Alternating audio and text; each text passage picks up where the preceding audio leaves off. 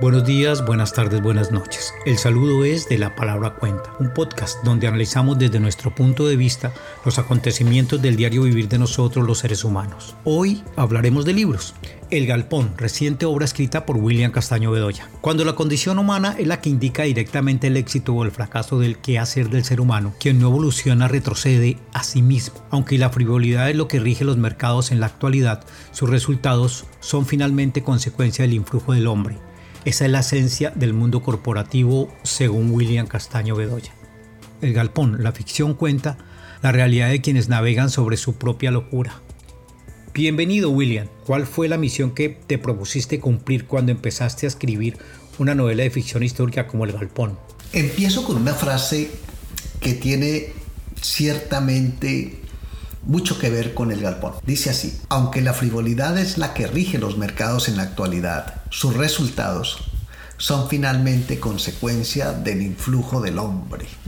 Somos nosotros quienes movemos el mundo, no el mundo quienes nos mueve a nosotros en términos generales. Estoy muy contento de comenzar este podcast junto a Gilberto nuevamente. Eh, te agradezco mucho Gilberto que estés conmigo. Yo diría ante tu primera pregunta, es que cuando me propuse escribir El Galpón, opté como misión ambientar la forma como se manifiesta muchos aspectos, pero un aspecto de ellos que me llamaba poderosamente la atención era el tema de la doble moral, cómo se manifiesta en muchos de los espectros que manejamos los humanos dentro de las empresas. Casi todos los seres humanos tenemos que ver con las empresas ya sea inclusive como clientes, como consumidores o como actores de la empresa. Hay una palabra famosa en, América y en todo el mundo que son los stakeholders. Stakeholders, diferente a stockholders, porque stockholders son accionistas. Pero stakeholders son todas aquellas personas o recursos humanos que tienen que ver con el éxito de una operación digamos, comercial o de una empresa, básicamente. Es tan stakeholder un cliente como lo es un gerente o como lo es un proveedor de servicios que permite que la empresa funcione bien. El espectro de las empresas es bastante amplio. Sin embargo, la novela, lejos de ser un tratado filosófico sobre doble moral, que no lo es, realmente no lo es. Eh, tal vez estoy hablando yo de doble moral para ejemplarizar algunas cosas porque igual la, la novela hay que leerla y hay que evaluarla y, y la evaluación surge de lo que un lector concluye sobre la lectura misma siendo una lectura lúdica, siendo una lectura novelesca. Esto no es un ensayo, no tiene nada que ver. Es más bien una muestra de la relación de causa-efecto entre lo real y lo omnipresente, y lo imaginario o lo ficticio, porque lo, lo real para mí es lo que yo veo me imagino de lo que veo, eso es lo real, lo omnipresente es lo que existe, lo imaginario y lo ficticio pues entra en esos planos. Quiero, tal vez me estoy enredando un poco, pero realmente lo real o lo omnipresente es lo que yo veo como que lo que se sabe y lo imaginario y lo ficticio es lo que se cree que debe ser. Hago esta aclaración pues como escritor no pretendo mostrarme como un filósofo, ni más faltaba. Más bien deseo expresarme como lo que figuro ser, un novelista, un, recreador de las circunstancias de la vida, alguien que acude a las vivencias y a la observancia en profundidad de la condición humana para narrar la vida de sus personajes. No eres un filósofo, no eres un filósofo, pero ciertamente ser un novelista te lleva a los terrenos de la filosofía. Entonces, ¿cómo deduces lo que enseñas en tus obras?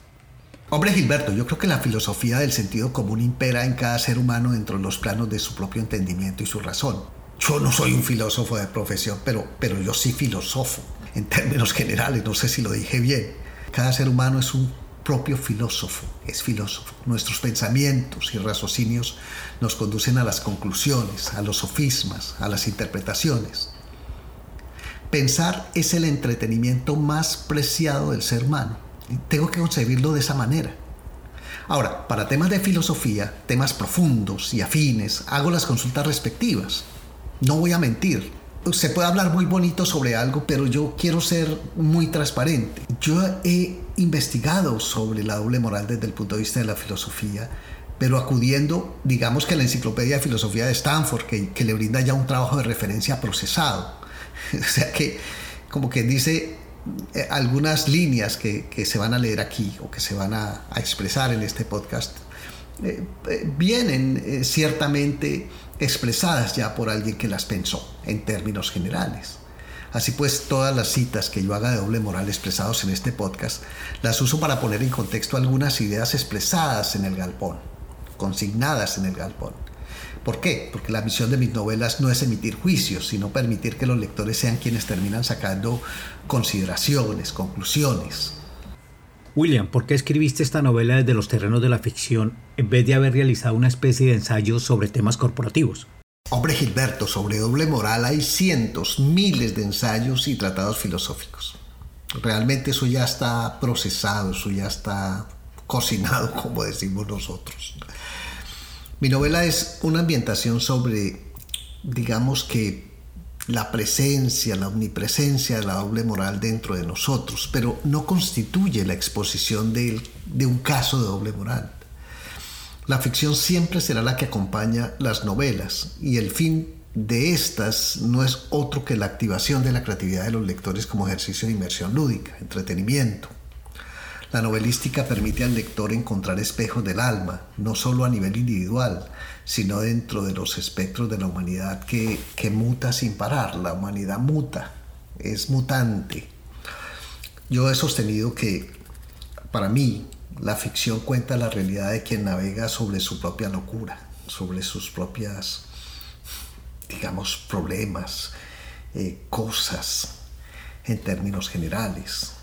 Básicamente sí, sobre su propia locura. Nosotros los seres humanos navegamos nuestras locuras. Y, nada mejor que la ficción para contar esas, esas locuras o esas, digamos, esos atrevimientos de los seres humanos. William, háblanos de ese hilo que une tu novela con la doble moral. Bueno, Gilberto, para que se presente la doble moral deben haber situaciones antagónicas, digamos situaciones, no posiciones, sino situaciones antagónicas. O, digamos, el antagonismo está entre una situación dominante, benevolente o de ganancia y una situación de sumisión, sacrificio, pérdida. Si te das cuenta que hay benevolente, dominante, sumisión benevolente sacrificio y ganancia pérdida. La doble moral aparece cuando las circunstancias la engendran. O sea, tú puedes caer en doble moral porque estás obligado y porque te tocó actuar de una manera en la cual tú no actuarías. Eh, en términos generales no actuarías de una manera, pero te tocó actuar de otra manera para proteger algo. Nosotros decimos las mentiritas piadosas, pero a la larga pueden ser eh, algunos pequeños ejemplos de, de doble moral. La doble moral aparece cuando las circunstancias lo engendran, vuelvo y repito. Por ejemplo, eh, pregonar ideas absolutistas en comportamientos del hombre, o sea, decir yo soy liberal, yo soy conservador, yo soy de tal manera. Y accionar en contra de esos principios constituye una doble moral. Así de sencillo. Ah, voy a hacer una cita que encontré justamente en Stanford que dice a Tomás de Aquino se le atribuye la introducción del principio del doble efecto en su discusión de la permisibilidad de la autodefensa. La doctrina o principio del doble efecto o la doble moral a menudo se invoca para explicar la permisibilidad de una acción que causa un daño grave como un efecto secundario de promover algún buen fin. Como quien dice, no hay mal que por bien no venga, sigue siendo una paradoja, la doble moral. En el galpón, la doble moral se manifiesta de forma involuntaria, en esa lucha entre la ideologización política de los empresarios de una empresa.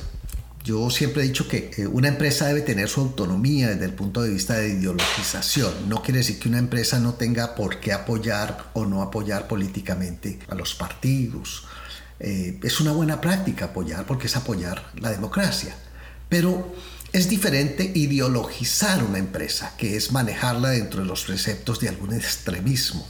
Ahí es donde las cosas empiezan a ser un poco como, mm, como, como difíciles, porque cuando tú te ideologizas, te tienes que enfrentar a un mercado que no lo está, porque los consumidores son consumidores, ellos consumen, pero no necesariamente consumen cosas ideológicas, sino bienes y servicios. Entonces, ciertamente empiezas a encontrar como que hay una ecuación que no funciona bien entre lo que es tu línea de pensamiento si estás completamente volcado a la, a la, parte de ideologías y los mercados. Lo que trato de decir en términos generales es que se pueden percibir vestigios de doble moral en algunos ejemplos. Eh, los temas que voy a mencionar no constituyen los capítulos de la obra, sino como las causas detonantes que en el galpón vienen mostrando esa simbiosis entre desafíos reales y la forma como los protagonistas los enfrentan. ¿Qué engendra la doble moral en el galpón? Simplemente la mera necesidad de subsistir. Estamos hablando de mercados. En mercados las empresas tienen que subsistir indefectiblemente. Aquí es donde vienen las consideraciones que el lector puede hacer en la medida que va leyendo el galpón eh, ¿se está subsistiendo de una manera pragmática o no? o se está subsistiendo de una manera digamos, eh, sistemática, se está subsistiendo por reflejo de, por simple efecto reflejo o por pragmatismo.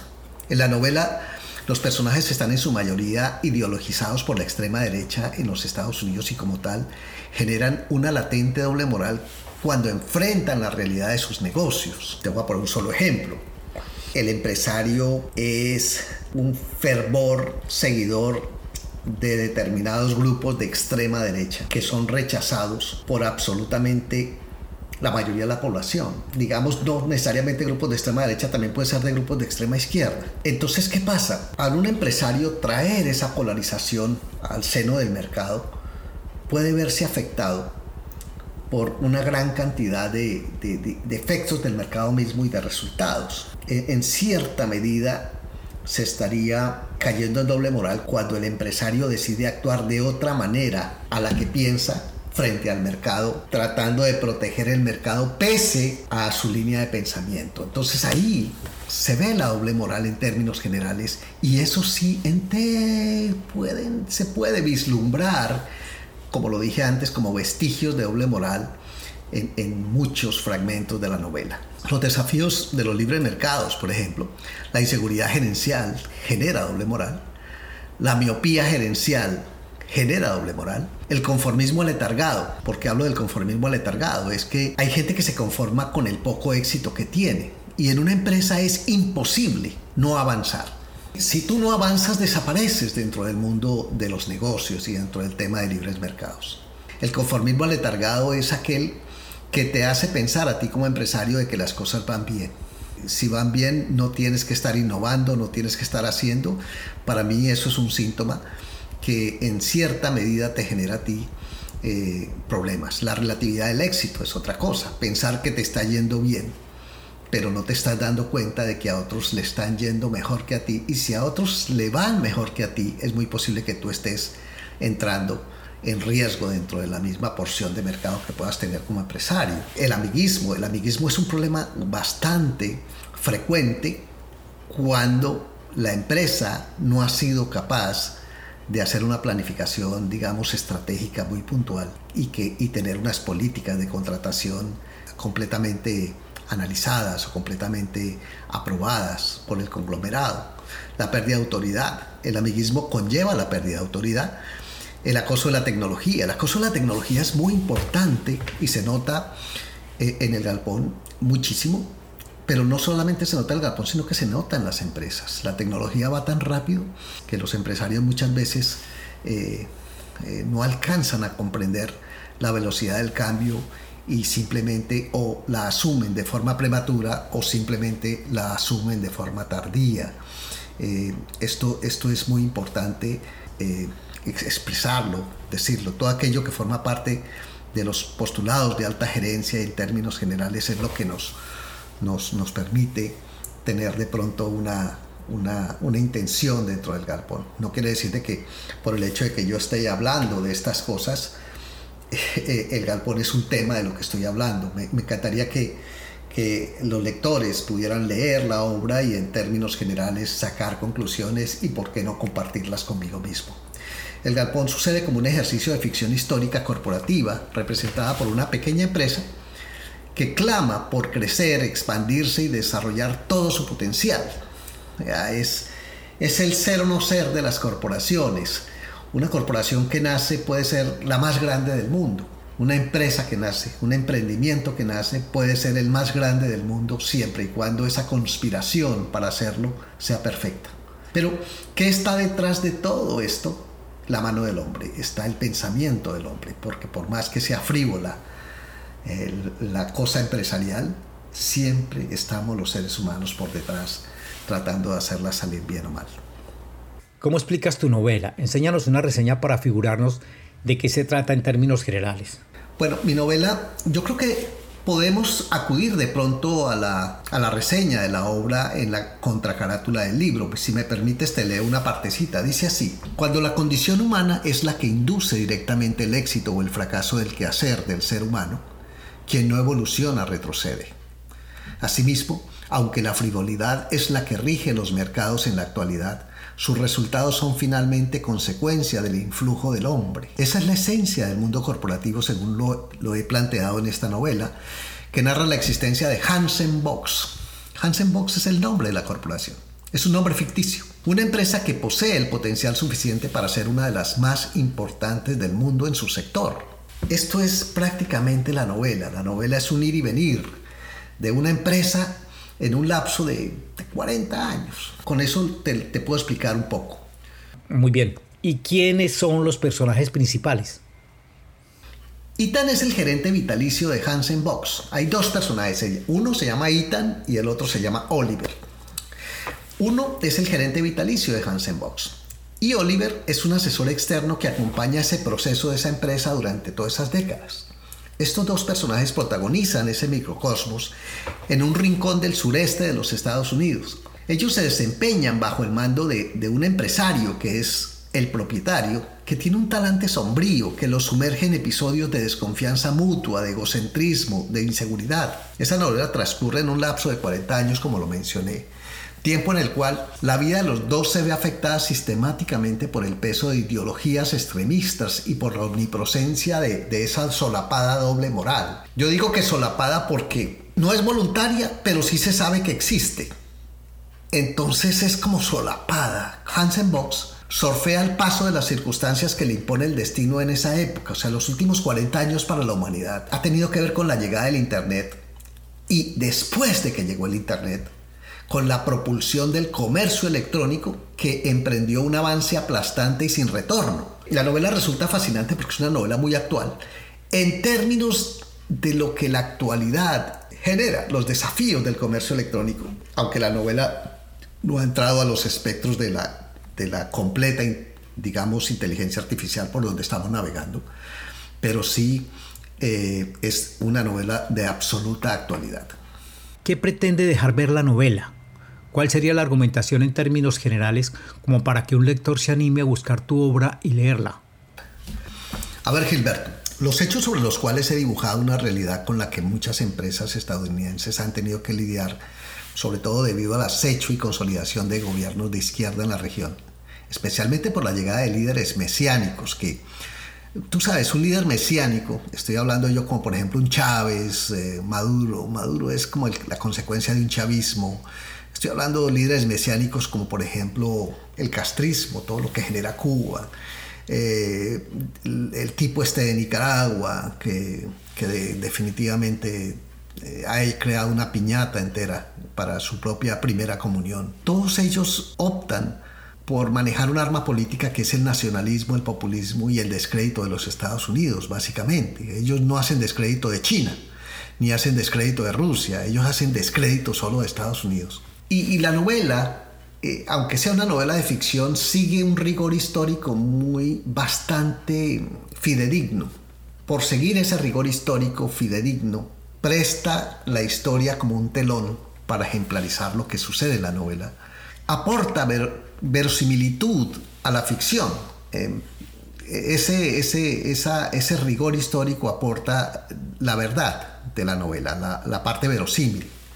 Un capítulo de la novela tiene que ver con el trasegar de un referéndum, un referéndum que, que se anunció meses, años antes, que amenazaba con convertir a una nación en un país socialista a principios del siglo XXI y que desata una crisis sin controles que dura años en normalizarse o en asumir una nueva normalidad comercial.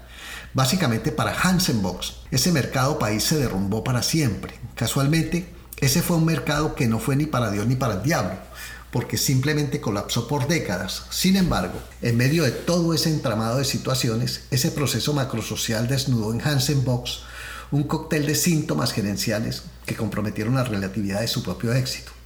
En la novela, el control de las expectativas se ejerce por reflejo reactivo y no por proactividad y pragmatismo. O sea que eh, es una cosa importante que hay que tener en la cuenta. ¿Quién es idealmente el lector de tu obra? El galpón ofrece una temática de interés a estudiantes, profesionales, emprendedores que trasiegan por el mundo de los negocios, ya sean como empleados o como empresarios.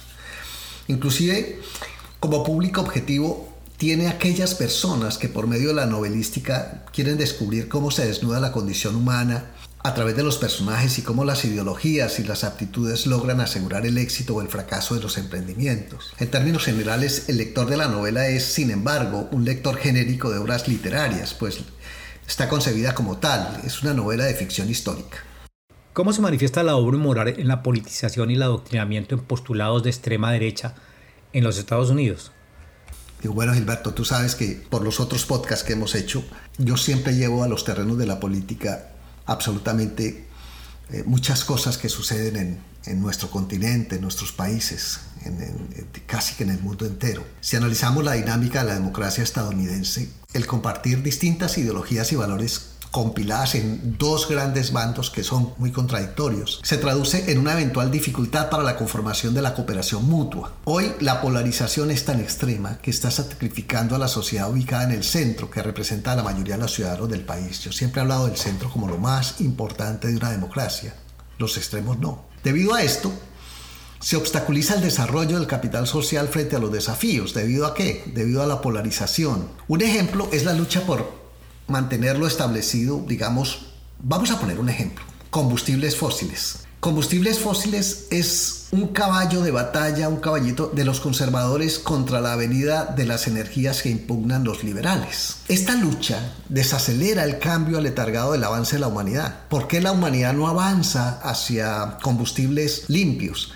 Porque simplemente la gente que tiene el petróleo quiere seguir vendiendo petróleo y toda la dependibilidad que hay del petróleo a nivel mundial. Mientras en Estados Unidos están eh, en ese tire y jale, digamos desde el punto de vista ideológico, eh, hay otras superpotencias que avanzan con más libertad en la proyección hacia la transformación del mundo. Sin tanta molestia, me pongo a hacer carros eléctricos en vez de estar en discusiones, por decir algo. O sea que estamos viviendo una época en la cual resulta increíble que la defensa de la prevalencia de los combustibles fósiles sea una postura netamente comercial pese a lo tóxica que ha resultado ser. El hecho de que yo quiera vender mi petróleo me obliga a odiar a los fabricantes de coches eléctricos. Mm, estamos hablando de doble moral. Sin embargo, pese a esa postura, el objeto de mi deseo es comprarme ese coche eléctrico que tanto anhelo.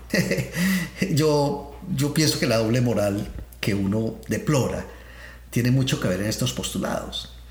Yo soy una persona que salgo con un cartel a decir, eh, las mujeres no deben abortar, pero resulta que mi hija o mi mujer quedó embarazada y no queríamos, entonces yo predico, pero con todo y eso me hago el loco y voy y me y patrocino el aborto.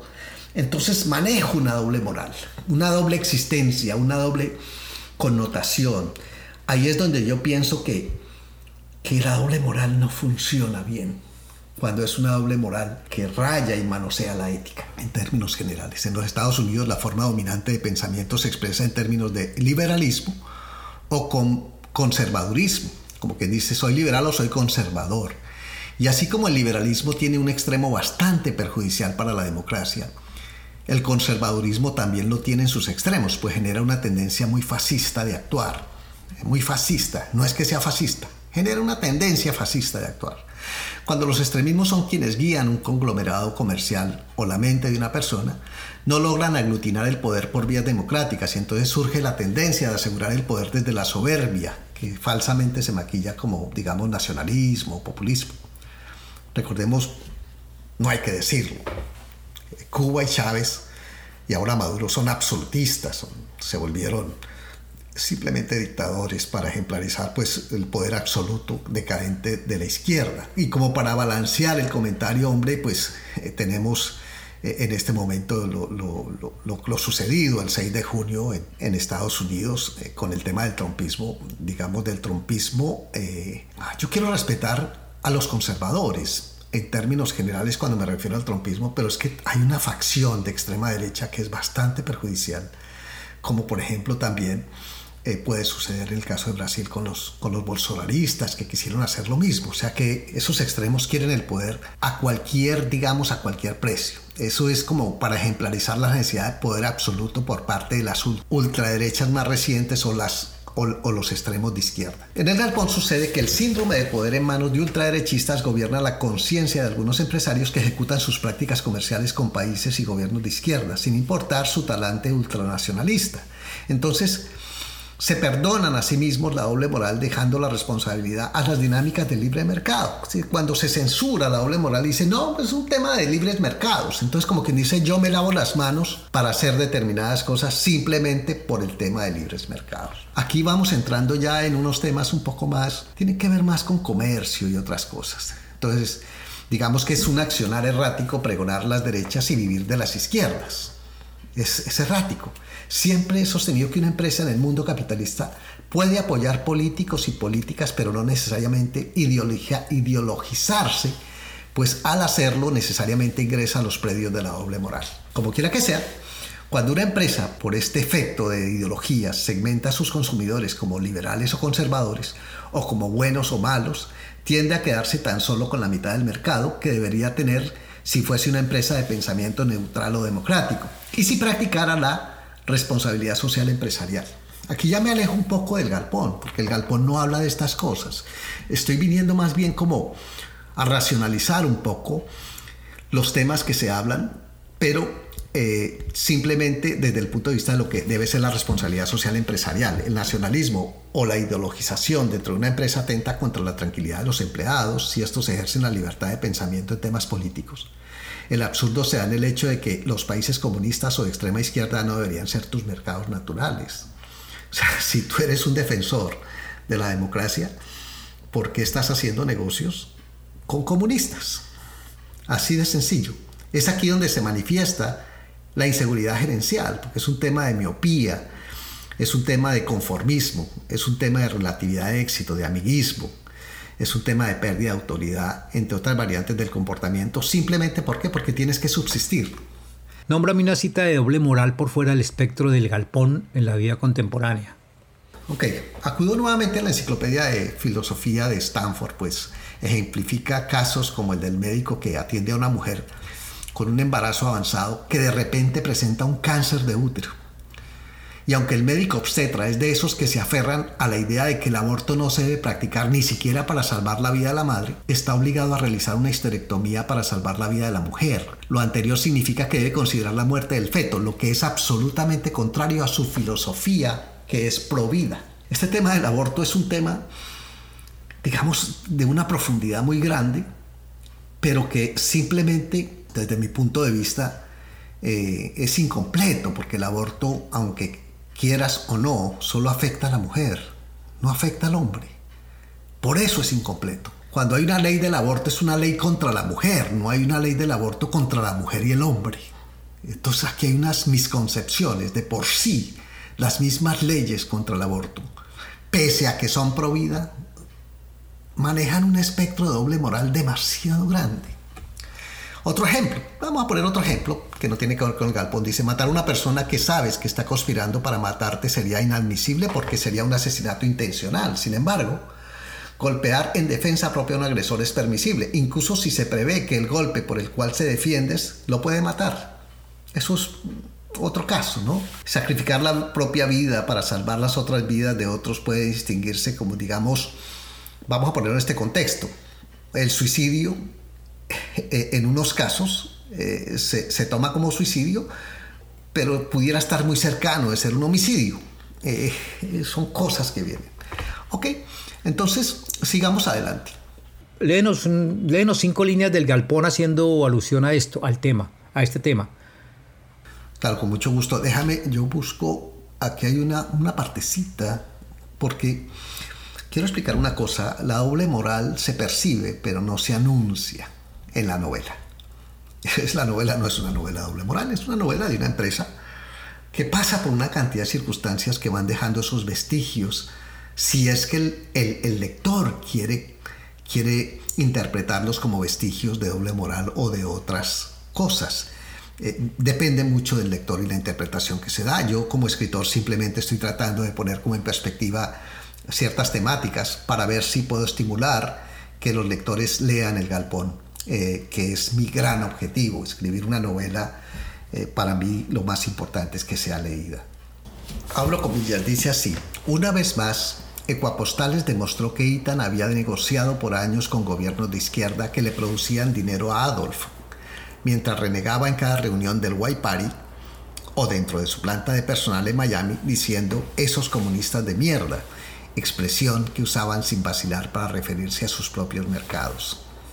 Es, esto es solamente, ahí cierro comillas, esto es solamente como una, digamos, una ocasión en la cual se usa la palabra doble moral dentro de la dentro de la novela, porque realmente no se usa la palabra, es solamente una, una sujeción que se hace. Básicamente, Ecuapostales era para, para esa empresa era una, un aliado estratégico, eh, situado en un país completamente voltado a la izquierda, manejado directamente por ese gobierno y que prácticamente le daba subsistencia a, Hansen Box, pese al odio que Hansen Box tenía de la gente que manejaba ese negocio. Mm, eh, saquemos conclusiones, simplemente es entonces, ¿para qué trabajas con ellos? Simplemente, pues, allá tú, allá tú, allá tú, como se dice, ¿no? William, ¿crees que la puesta en práctica de la responsabilidad social empresarial es beneficiosa para alejar la doble moral del entorno de las empresas? Hoy en día, las principales empresas del mundo practican la responsabilidad social empresarial. No tienen otra alternativa. Es una filosofía que se incorpora a la visión de los negocios y esto está muy alejado de lo que es el galpón. Esto es solamente, digamos, eh, yo creo que el podcast hay que aprovecharlo para hablar de, en términos generales. Digamos que una empresa eh, tiene que incorporar esta filosofía en la visión de su propio negocio, basándola, por ejemplo, en el respeto, los valores éticos, el cuidado de los ecosistemas y la sustentabilidad en general. De no practicar una empresa, esta responsabilidad social se, eh, pudiera estar presa de la discordia social. En muchos países ya existen regulaciones a las empresas que presentan buenos balances sociales. Las empresas que invierten en otras naciones, en diversos casos, llegan a practicar una doble moral. Un ejemplo son las compañías mineras que explotan recursos naturales en otros países, pero a su vez depredan la naturaleza o contaminan las aguas. Otro ejemplo es el de algunas empresas que no atacan frontalmente el contrabando internacional de sus propios productos, pero sí atacan la piratería y la clonación de los mismos. O sea que, no te conviene atacar el contrabando porque ciertamente son betas, pero sí te conviene atacar la piratería. Entonces, ¿por qué no atacas las dos si es que tienes responsabilidad social? ¿Cómo interpretamos esto? Doble moral y responsabilidad social empresarial. Yo pienso que la responsabilidad social empresarial ya no es un simple acto de buena voluntad, ha crecido mucho. 500 de las empresas más grandes del mundo según Nielsen. De ellas, 480 presentan balances sociales, porque hay una presión fenomenal de la sociedad civil, al igual que exige ética a los políticos, eh, la exige a los empresarios, o sea, la ética se debe exigir tanto a políticos como a empresarios. También hay presión de los consumidores, eh, eh, últimamente ya se sabe, más del 65% de los jóvenes que consumen productos lo hacen con empresas éticas, empresas de buena reputación. Una empresa de buena reputación ética es una empresa que le gusta a la juventud. Así la juventud sea rebelde. Esa es nuestra humanidad, así vivimos. Las empresas que no hagan, eh, digamos, esta responsabilidad social, puede tener un problema precario en el tema de, de ganancias, ¿no? William, ¿de qué le sirve al propietario de una empresa implementar una filosofía de responsabilidad social empresarial cuando en el mundo del capitalismo lo único que importa es el dinero? Realmente importa mucho. La responsabilidad social por sí misma produce mucho dinero. Es que la que no produce es la irresponsabilidad social. Si un empresario eh, maneja su empresa, su conglomerado, su grupo dentro de un tema de responsabilidad social, produce más dinero de que si no lo hiciera. Sirve por muchas razones. Por ejemplo, La responsabilidad social produce un mejor ambiente laboral interno y una mejor proyección en relación con socios estratégicos y demás partes como clientes y proveedores, lo que yo hablaba en un comienzo como los stakeholders. Si tus empleados intuyen el manoseo de las prácticas comerciales por parte de tu empresa, disminuyen su empatía por la marca y por ende trabajan en medio de un síndrome de desconfianza y desmarque. Un empleado que trabaje a sabiendas de que la empresa hace algo, digamos, conceptualmente mal, tiende a desmarcarse de ese orgullo de ser, de pertenecer. La responsabilidad social también incrementa la confianza de los observadores naturales de un negocio, que a la larga se convierten en posibles inversores.